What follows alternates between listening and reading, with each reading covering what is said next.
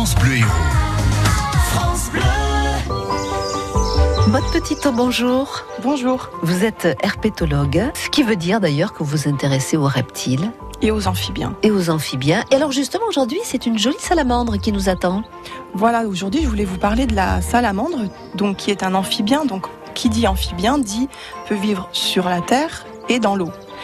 Et contrairement à ce que la majorité des gens pensent, les amphibiens en fait euh, passent quand même une majorité, euh, la majorité de leur temps sur terre, et en particulier la salamandre, puisque euh, elle va seulement en fait aller sur, sur dans, enfin, dans le milieu aquatique pour mettre bas.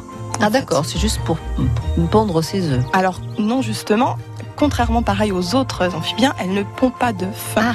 mais elle donne naissance directement en fait à des petites larves de salamandre. D'accord. Euh, on dit qu'elle est ovovivipare. Alors vivipare puisqu'elle donne naissance, enfin quand on dit vivipare, ça veut dire qu'on donne naissance à euh, un, pe- un petit déjà euh, plus ou moins formé comme les mammifères. hein. Ouais. Et ovo, c'est pour œuf. En fait, elle a des œufs à l'intérieur euh, d'elle qui vont se développer.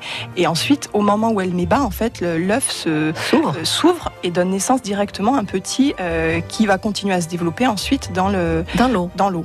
D'accord. Voilà. Et ensuite, au bout de quelques mois, euh, quand une fois que la petite salamandre est formée, elle sort de l'eau et va vivre sur terre. Ah, d'accord, elle revient Voilà. plus à l'eau après alors? Alors elle revient à l'eau au moment où elle met bas, Ah mais oui, c'est tout en fait. Donc c'est vrai que c'est surtout euh, un, un amphibien qui est surtout euh, terrestre, qu'on reconnaît avec euh, grâce en fait à une couleur euh, noire euh, un peu brillante d'ailleurs et des taches jaunes. Donc contrairement euh, aux tritons, euh, qui aussi peuvent un peu ressembler à des petits lézards, elle, elle va avoir une queue avec une section ronde. Donc c'est ça qui vous, va vous permettre de dire ah c'est une salamandre. Ah, d'accord. bon puis ces couleurs aussi qui sont caractéristiques. Ouais. Les tritons ont une queue plutôt plate. Voilà. D'ailleurs, on la voit où ce salamandre? Alors- pas souvenir de l'avoir croisée une Alors, balade elle en est tout présente hein, dans les rots. hein. Ouais. Euh, par contre, elle va quand même plutôt préférer les forêts de feuillus euh, et donc euh, se trouver plutôt dans le dans le nord de notre département. Ouais, ouais. Après, en plaine, alors sur le littoral, on va pas la trouver. Euh, en plaine, on va pouvoir la trouver, mais de manière vraiment plus euh, anecdotique.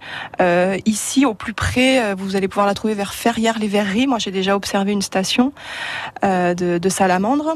Ce qu'elle va apprécier, en fait, ce sont les rivières vraiment La fraîches. proximité de la rivière. alors. Voilà, fraîches ou éventuellement des fontaines euh, avec des eaux claires, bien oxygénées. Voilà donc la salamandre est bien chez nous dans les roues. Merci, Maud Petito.